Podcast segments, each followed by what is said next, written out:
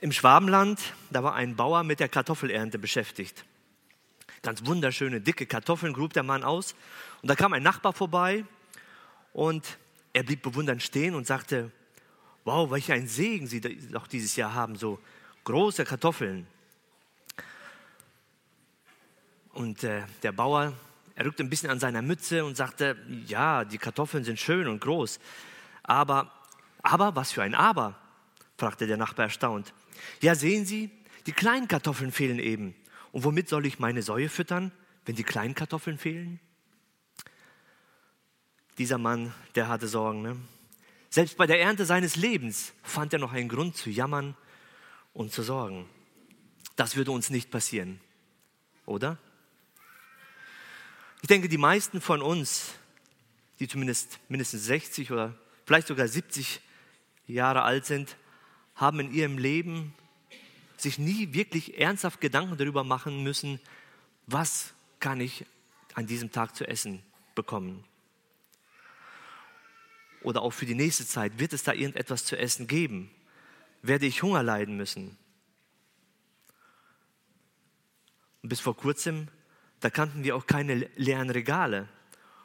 Und das war schon etwas befremdlich, als ich dann während der Pandemie auf einmal die Regale mit dem Toilettenpapier äh, wie leergefegt waren.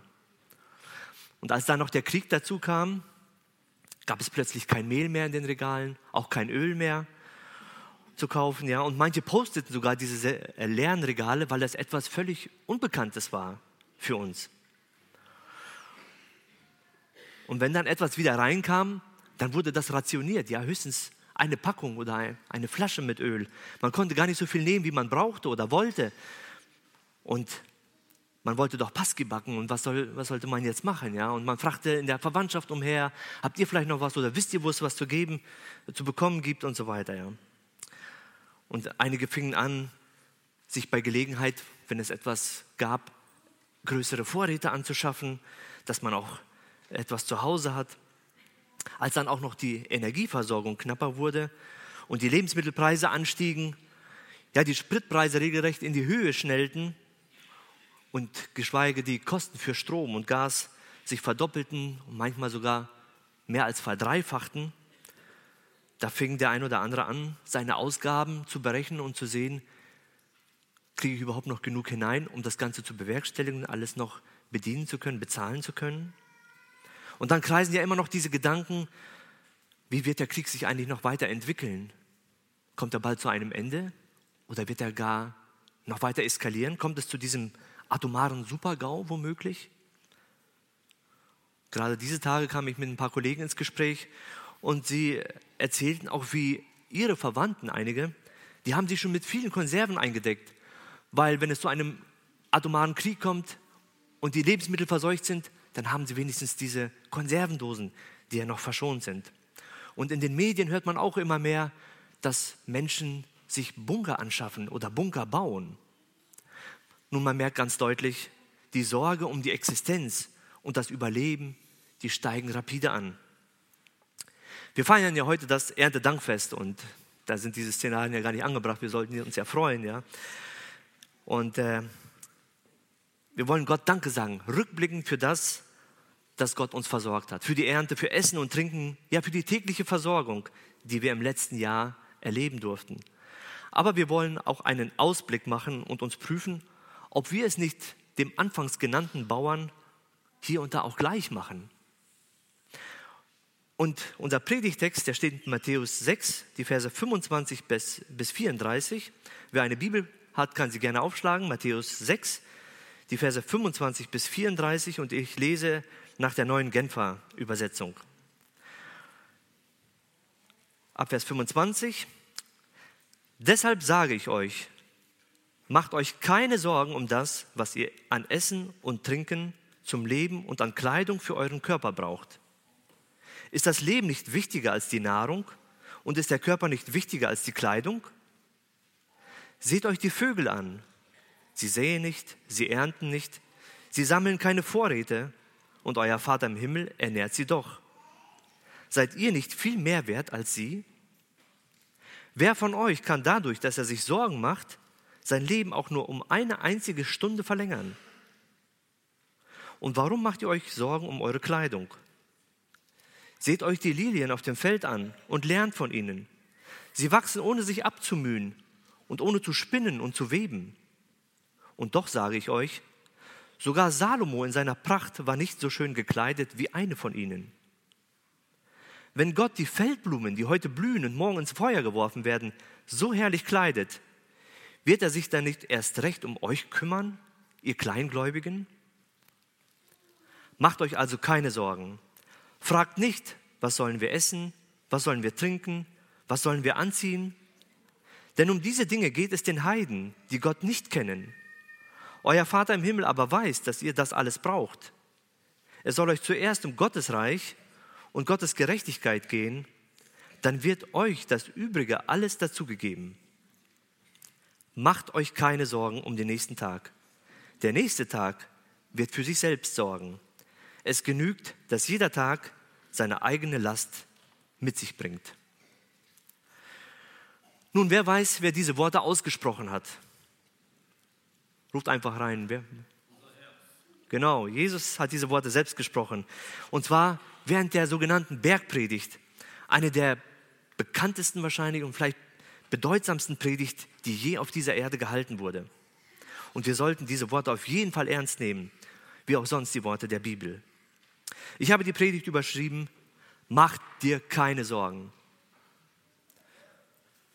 Wie oft sagt Jesus in diesem kurzen Abschnitt, macht euch keine Sorgen. Gleich am Anfang in Vers 25 geht's los, macht euch keine Sorgen. Dann in Vers 31, macht euch also keine Sorgen.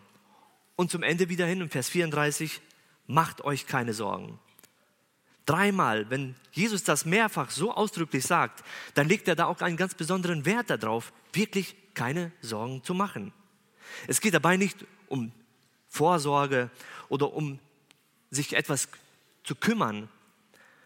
Es geht vielmehr um das Ängstliche, um das Krankhafte, andauernde Grübeln über dem, was bringt der nächste Tag, was bringt die Zukunft und all diese Dinge. Welches Problem sah Jesus in den Herzen der Jünger lauern? Nun, sie befanden sich in der Gefahr, in große Sorge zu geraten. Tatsächlich hatten sie ja bereits ihre Arbeitsstellen aufgegeben, ihre Häuser verlassen und sie waren Jesus nachgefolgt. Und da sie täglich bei ihm waren und mitwirkten, da hatten sie kein Einkommen. Und äh, die sichtbare Sicherheit war nicht gegeben sondern sie waren jetzt ganz auf die Fürsorge Gottes angewiesen. Oft wussten sie gar nicht am Abend, was sie am nächsten Tag essen sollten oder könnten. Und deswegen gerieten sie an manchen Tagen auch in Sorge darüber. Aber Jesus wollte eben nicht, dass seine Jünger, die mit ihm zusammen unterwegs sind, in Sorge leben, ihm, dem Schöpfer aller Gaben. Jesus will auch nicht, dass du in Sorge lebst. Doch vielleicht kann es passieren, dass auch wir für Gott und für sein Reich leben und uns gleichzeitig wegen verschiedener Probleme Sorgen machen. Die Kinder vielleicht wegen den Noten in der Schule oder die Studierenden um die nächste Klausur, um das Examen, das ansteht. Vielleicht wegen der finanziellen Lage jetzt aktuell, wegen Problemen an unserem Arbeitsplatz oder dass wir vielleicht unseren Arbeitsplatz verloren haben oder Kurzarbeit hatten oder haben und vieles mehr. Manche jungen Menschen machen sich Gedanken und Sorgen, den richtigen Partner zu finden, wegen der Gründung einer Familie, die Erhaltung einer Familie. Andere machen sich eben Sorgen, ja, wie wird das mit den Kindern werden? Wie entwickeln die sich weiter? Es wird immer schwieriger mit zunehmendem Alter. Dann gibt es auch einige, die ihre Heimat verlassen mussten und in großer Sorge sind, wie geht es überhaupt weiter? Werden wir jemals wieder zurückkehren können? in unser Land, in unsere Häuser? Stehen die überhaupt noch? Wir können leicht denken, dass es doch normal wäre, sich um so existenzielle Dinge auch Sorgen zu machen und uns auch an diese Sorgen zu gewöhnen. Aber Sorgen, sie sind keineswegs harmlos. Sorgen sind nicht nur äh, schmerzhafte Begleiter, sondern sie sind auch geistlich gefährlich. Nun, wie half Jesus seinen Jüngern, das Problem der Sorge zu lösen? Und lasst uns heute die richtige Lebenseinstellung und den Glauben lernen, mit der wir einerseits frei von der Sorge werden und andererseits für das richtige Ziel leben können. Deswegen ein erster Gedanke, mach dir keine Sorgen, denn Gott sorgt für dich. Wir Menschen versuchen ja oftmals auch gut gemeint, einen Rat zu geben oder Mut zuzusprechen und sagen, mach dir keine Sorgen, das wird schon. Irgendwie. Alles wird gut. Wie oft hört man diesen Spruch? Alles wird gut. Gut gemeint, aber meistens haben wir gar keine guten Argumente, um das zu untermauern oder auch nicht die Macht, das zu verändern. Nun, wie hat Jesus das gemacht? Jesus sagte seinen Jüngern, dass sie sich nicht um ihr Leben, um das Hier und Jetzt auf der Erde sorgen sollten. Obwohl sie wegen ihrer Nachfolge kein eigenes Einkommen und keine Vorräte mehr hatten, sollten sie sich nicht darum sorgen, was sie essen sollen, was sie trinken sollen, was sie sich, wie sie sich kleiden sollen oder was sie anzuziehen haben sollen. Als die Jünger diese Worte Jesu hörten, da mussten sie vielleicht etwas überrascht gewesen sein, dass Jesus eben genau wusste, welche Sorge sie umhertrieb. Und was in ihnen vorging. Denn tatsächlich machten sie sich große Sorgen. Nun eben gerade, was sollen wir denn essen? Es ist gar nichts da. Oder was sollen wir denn anziehen, wenn unsere Kleider verschlissen sein werden, die wir jeden Tag anhaben? Sicher hatten sie auch Sorge um ihre Familie. Wie werden die denn versorgt sein zu Hause? Und die wirtschaftliche und politische Lage in dem Land, die war auch sehr, sehr angespannt zu dem Zeitpunkt denn sie waren ja eigentlich gar nicht frei in ihrem Land, sondern sie litten unter der Herrschaft der römischen Besatzungsmacht. Umso mehr überrascht müssen sie davon gewesen sein, dass Jesus ihnen sagte, dass sie sich selbst um diese existenziellen Dinge nicht sorgen sollten. Nun, Jesus sagte nicht, dass sie sich nicht große Sorgen machen sollten oder nicht viele Sorgen machen sollten, sondern sie sollten sich gar nicht sorgen. Und wie half er ihnen denn aus dem Sorgen? Oder aus dem Sorgenmachen heraus. Sagte er auch ihnen, das wird schon irgendwie? Alles wird gut? Nun, Jesus, er stellt ihnen eine Frage. Und mit dieser Frage, da regt er sie zum Denken an. In Vers 25 sagt er, ist das Leben nicht wichtiger als Nahrung? Und ist der Körper nicht wichtiger als die Kleidung? Hier wirft Jesus die Frage auf, ob es überhaupt vernünftig ist, sich um die Nahrung und Kleidung dermaßen Sorgen zu machen. Nun, die Sorge um ähm, und das Bedürfnis um die Nahrung, äh, die sind zwar existenziell für sie gewesen, aber er sagt, denkt da einmal drüber nach. Der Leib ist doch viel wertvoller als die Nahrung. Also den Leib und den, das Leben das ich euch gegeben habe, das wisst ihr in meiner Hand. Aber um das drumherum, da macht ihr euch Sorgen. Auch unser Leib hat noch andere wichtige Bedürfnisse als nur Kleidung und Nahrung. Nun, was nutzen zum Beispiel ganz moderne Schuhe oder ganz neueste Klamotten, die wir haben, aber wenn der Körper doch krank ist? Nahrung und Kleidung ist nicht wirklich das Wichtigste im Leben. Wir haben andere, wichtigere Bedürfnisse, die wir durch das Sorgen machen um Nahrung und Kleidung leicht vergessen und vernachlässigen. Und in Vers 27 stellt Jesus ihnen eine weitere Frage. Wer von euch kann dadurch, dass er sich Sorgen macht, sein Leben auch nur um eine einzige Stunde verlängern? Hier will Jesus den Jüngern und auch uns helfen, die Nutzlosigkeit von Sorgen zu erkennen. Und dabei ähm, erwähnt er in seiner Frage indirekt, was letztendlich hinter all diesem Sorgen eigentlich steckt, nämlich die Angst vor dem zu frühen Tod. Wir wollen ja vorsorgen, wir wollen uns gesund ernähren, wir wollen Sport machen und viele all diese Dinge, um möglichst lange gesund zu leben.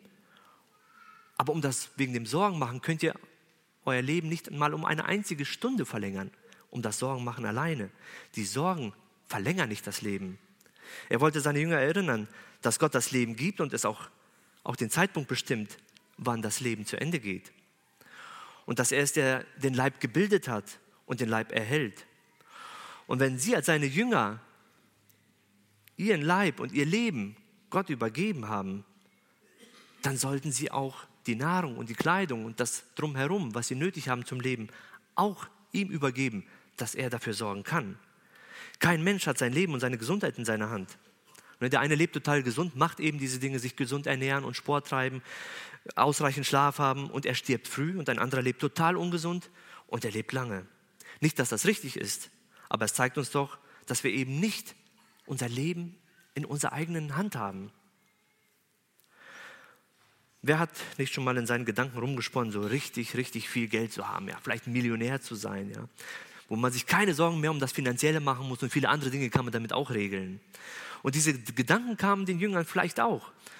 Denn in den Versen davor, da spricht Jesus ja gerade dieses Problem an, mit dem Schätze sammeln und mit dem Mammon, also mit dem Geld und so weiter. Nun, was meint ihr? Wer war wohlhabender? Die Jünger damals oder wir heute hier in Deutschland? Wenn die Jünger damals eine Vision hätten, wie wir heute leben, in welchen Wohnungen oder Häusern wir leben, auf welchen Straßen, mit welchen Autos wir uns bewegen, in welchen Shoppingzentren wir auf, äh, einkaufen gehen, wo es quasi alles gibt, was man sich wünscht und darüber hinaus. In welchen Wellness-Oasen wir unsere Freizeiten verbringen können und Urlaub machen können. In welchen Gourmet-Tempeln wir essen gehen und so weiter, ja. Dann würden Sie sicher meinen, das sind die Superreichen, die bestimmt keine Sorgen haben. Wie falsch sie doch liegen, nicht wahr? Würden wir sagen. Und dennoch meinen viele heute, dass wenn sie so viel Geld hätten, dass sie sich keine Sorgen machen müssten um die finanziellen Sachen, dann hätten wir gar keine Probleme. So wie die Jünger damals falsch gelegen haben, so liegen wir jetzt auch falsch, wenn wir meinen, ja, wenn ich eine Million hätte, ja, wenn ich so viel hätte, dann hätte ich keine Probleme. Du liegst falsch damit. Auch wenn man meint, das Geld regiert die Welt, mit Geld kann man eben nicht alles kaufen. Es gibt ja diesen Weisheitsspruch aus China, meine ich, Dort heißt es ja, mit Geld kann man ein Haus kaufen, aber kein Heim.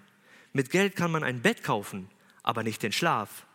Mit Geld kann man eine Uhr kaufen, aber nicht die Zeit. Mit Geld kann man Medizin kaufen, aber keine Gesundheit.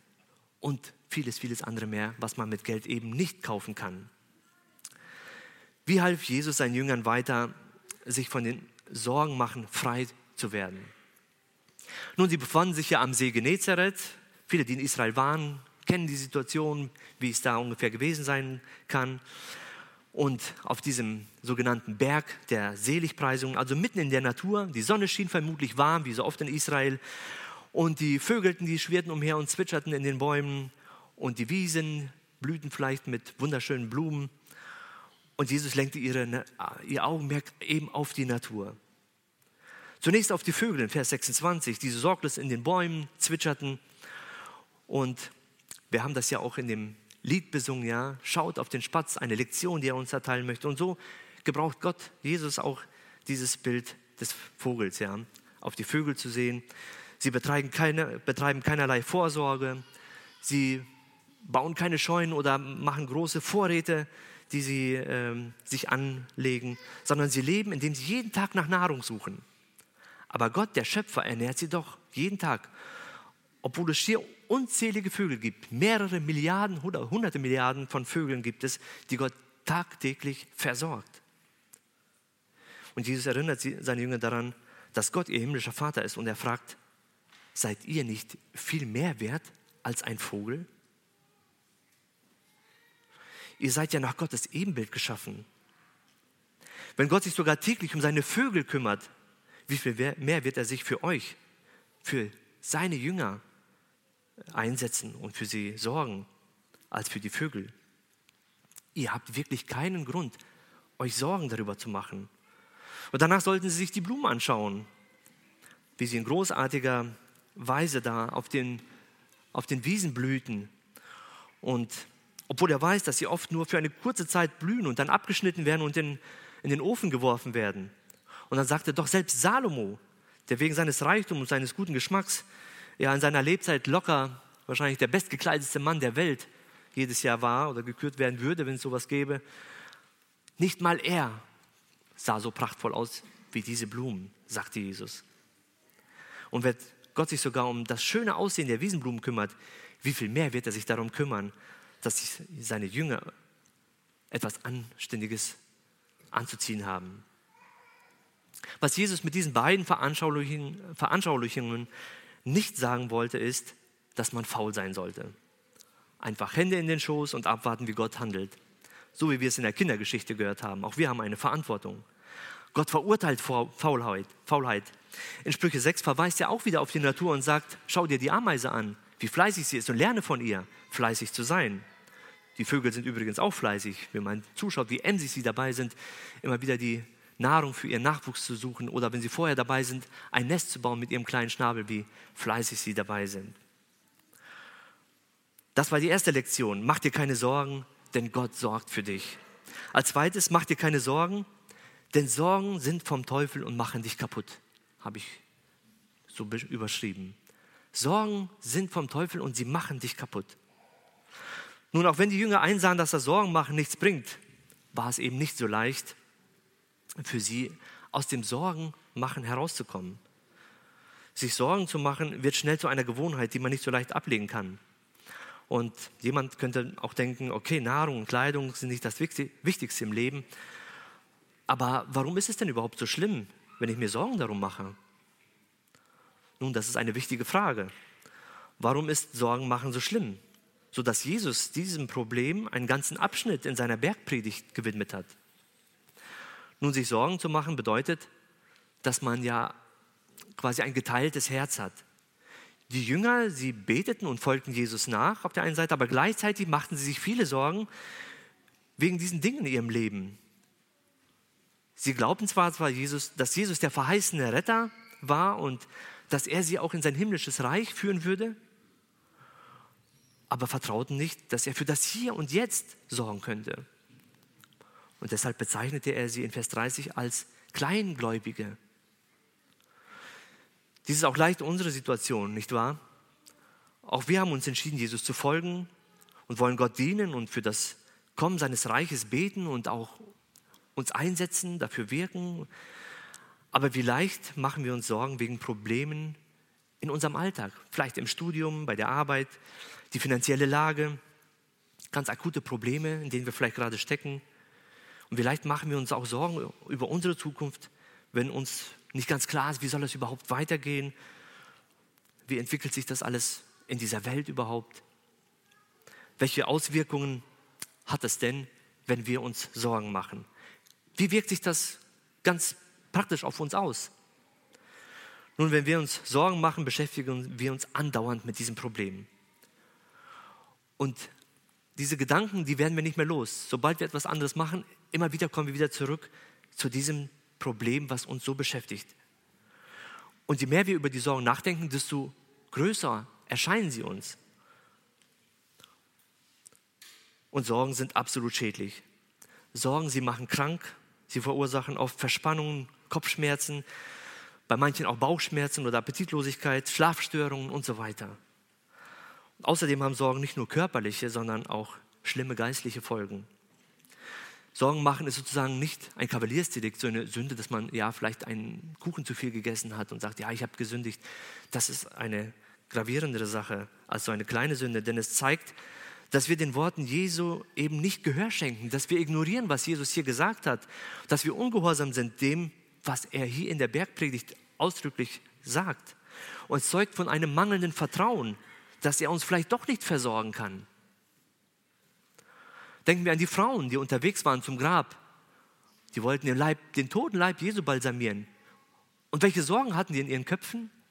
Wer wälzt uns diesen schweren Stein von der Gruft? Wir wissen ja die Geschichte. Als sie ankamen, wer wälzte den Stein weg? Oder war der überhaupt noch vor der Öffnung? Das Problem war gar nicht existent. Als sie sich diese Gedanken machten, war der Stein schon längst weg. Und hätten sie auf das gehört, was Jesus ihnen vorher gesagt hat, bevor er gestorben ist, dann hätten sie sich gar nicht diese Sorgen machen brauchen. Denn er sagte doch, ich werde am dritten Tage auferstehen. Das heißt, die Sorge darum, am dritten Tage ein verschlossenes Grab zu sehen, war gar nicht vorhanden. So machen wir uns auch oftmals Sorgen für etwas, was vor uns liegt. Und wenn wir da ankommen, gibt es dieses Problem eigentlich gar nicht mehr oder diesen Grund für die Sorge gar nicht mehr. Wir haben uns damit so richtig fertig gemacht und als es dann soweit ist, ja, eigentlich so schlimm ist es gar nicht mehr und das Problem ist gar nicht da und ich hätte mir vieles ersparen können. Habt ihr das nicht schon mal selbst erlebt? Sorgen rauben uns die geistliche Freude und die innere Kraft, die wir eigentlich dringend brauchen, um die Aufgaben im Alltag zu bewerkstelligen. Ja?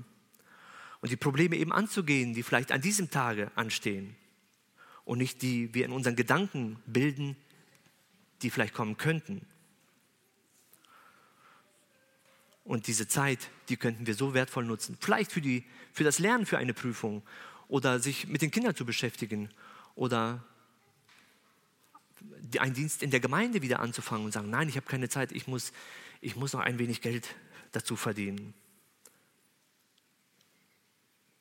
Wenn wir Sorgen in uns zulassen, können sie uns schon in kurzer Zeit innerlich lähmen, sodass wir ganz schwach uns fühlen und meinen, dass wir eigentlich gar nichts mehr tun können. Und Jesus sagt über eine weitere Folge von Sorgen im Gleichnis von Seemann, wieder bei anderen ist es wie mit der Saat, die ins Dorngestrüpp fällt. Sie hören das Wort, doch dann gewinnen die Sorgen dieser Welt, die Verlockungen des Reichtums und andere Begierden Raum und ersticken das Wort und es bleibt ohne Frucht. Markus 4, Vers 18 und 19. Wenn wir uns Sorgen machen, ersticken sie in unserem Herzen das Wort Gottes, sodass es keine Frucht bringen kann. Obwohl wir hier im Gottesdienst sind oder vielleicht auch per Livestream dazugeschaltet sind und den Gottesdienst verfolgen, dann können wir hier rausgehen, haben das Wort Gottes gehört, aber es bleibt vollkommen ohne Frucht, solange wir Sorgen in unserem Herzen haben. Sorgen sind also keineswegs harmlos, sondern äußerst schädlich. Vor allem haben wir äh, wegen der Sorgen ein geteiltes Herz und wir können Gott eben nicht mit ganzem Herzen ja, vertrauen, dass er uns versorgt und ihm dann auch nicht mit ganzem Herzen dienen. Als Diener, als Jünger Jesu sind wir eigentlich dazu bestimmt, Jesus nachzufolgen und ihm ganz zu vertrauen und für sein Reich zu leben. Aber solange wir Sorgen im Herzen haben, können wir tatsächlich nicht so leben sondern die Sorgen werfen uns ungewollt immer wieder zurück in ein Leben, in dem wir hauptsächlich eben um diese existenziellen Bedürfnisse ja, uns bemühen und uns dafür aufreiben und ganz elend letztendlich straucheln. Wir müssen das Problem der Sorgen lösen, damit wir wirklich unter Gottes guter Herrschaft leben können, wie Gott es eben möchte. Ich komme zum dritten und letzten Gedanken. Mach dir keine Sorgen, sondern setz dich für Gottes Sache ein. Jesus sagt schlussfolgernd in den Versen 31 Vers und 32, äh, Macht euch also keine Sorgen. Fragt nicht, was, wir, was sollen wir essen, was sollen wir trinken, was sollen wir anziehen. Denn um diese Dinge geht es den Heiden, die Gott nicht kennen. Euer Vater im Himmel aber weiß, dass ihr das alles braucht. Weil unser himmlischer Vater eben weiß, dass, wir alles benötigen, brauchen wir uns eben nicht um diese grundlegenden Bedürfnisse zu sorgen. Wir sollen auch nicht unser ganzes Leben darauf ausrichten, um diese Bedürfnisse zu stillen, wie es die Menschen tun, die eben ohne Gott leben, wie er es hier gesagt hat. Die nach Gott nicht fragen, die eben nicht nach, nach seinem Willen leben, die nicht in der Bibel lesen und daraus Gottes Willen äh, erfragen. Als Kinder Gottes sollen wir vielmehr nach einem höheren Ziel trachten. Welche Ziele hast du in deinem Leben? Welches ist dein höchstes Ziel? Was würdest du deinem Kollegen fragen, wenn er sagt, welches ist das höchste Ziel in deinem Leben? Wofür setzt du dich so richtig ein?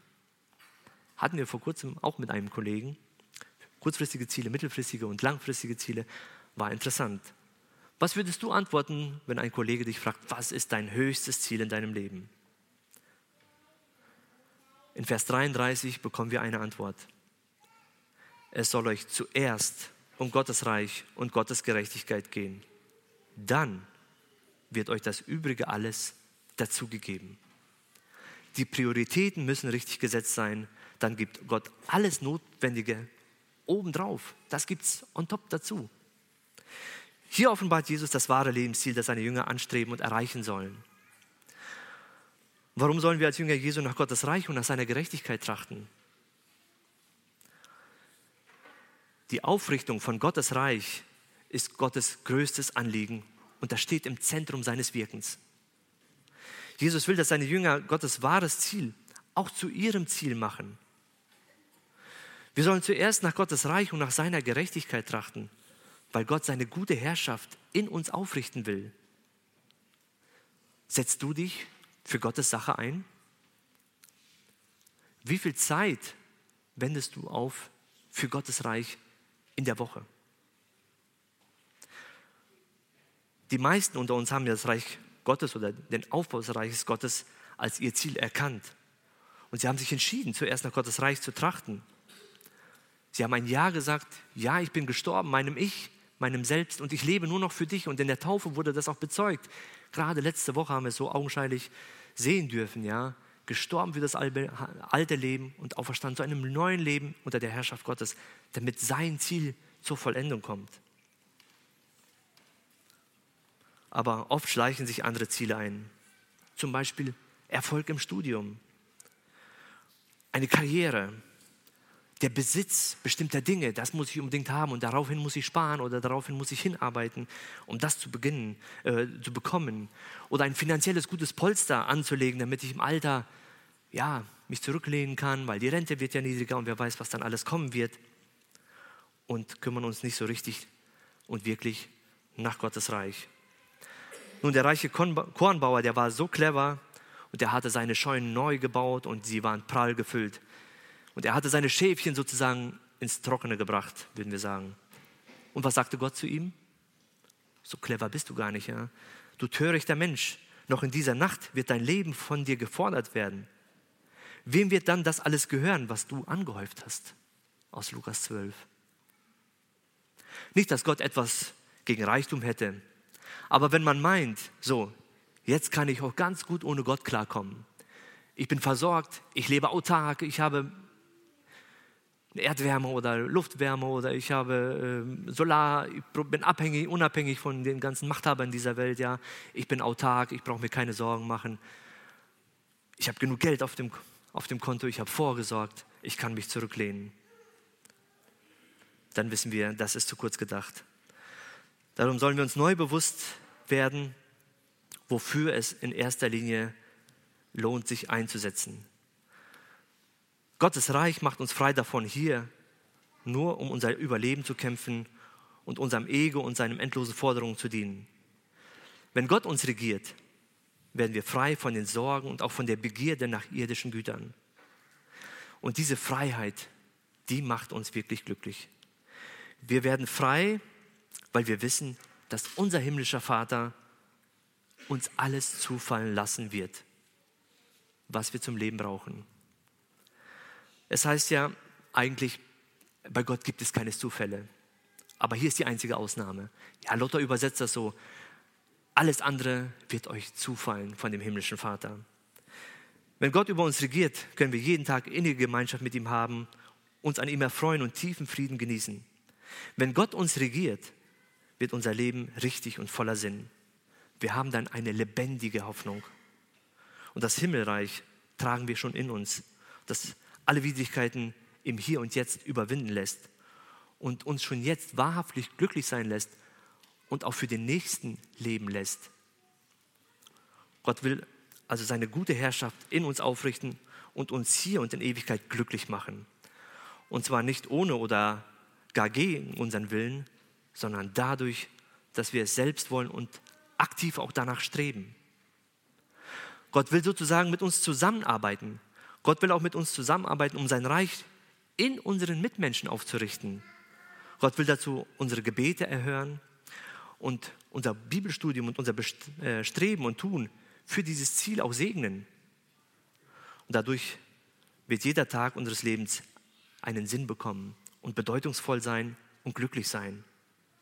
Und möge Gott uns helfen, unser Lebensziel erneut klar zu machen und zuerst nach seinem Reich und nach seiner Gerechtigkeit zu trachten Gott richtet dadurch seine gute Herrschaft in uns und durch uns in anderen auf, sodass wir frei und glücklich leben können, anstatt in Sorge um die Begierden dieses Lebens. Ich fasse zusammen, mach dir keine Sorgen, denn Gott sorgt für dich. Er hat dich gemacht, dein Leben ist in seiner Hand. Wenn du einen Vogel siehst in der, in der Woche, dann denk dran, Gott versorgt ihn tagtäglich und er kümmert sich um jede Blume, er wird sich auch um dich kümmern. Und du bist ihm unendlich viel wertvoller als die restliche Schöpfung, als Krone der Schöpfung.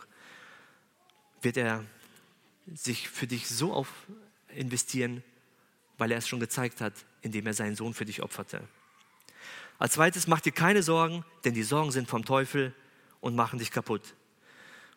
Wenn du dich dennoch sorgst, machst du, machst du dich schuldig, denn du missachtest Gottes Wort. Und du vertraust nicht der Güte Gottes. Und hinzu kommen die ganzen Nebenwirkungen, die dir viel Zeit und Energie rauben und dich lähmen und krank machen. Und als drittens, mach dir keine Sorgen, sondern setz dich für Gottes Sache ein. Korrigiere deine Prioritäten, wenn nötig. Nimm Gott beim Wort und lass dich darauf ein.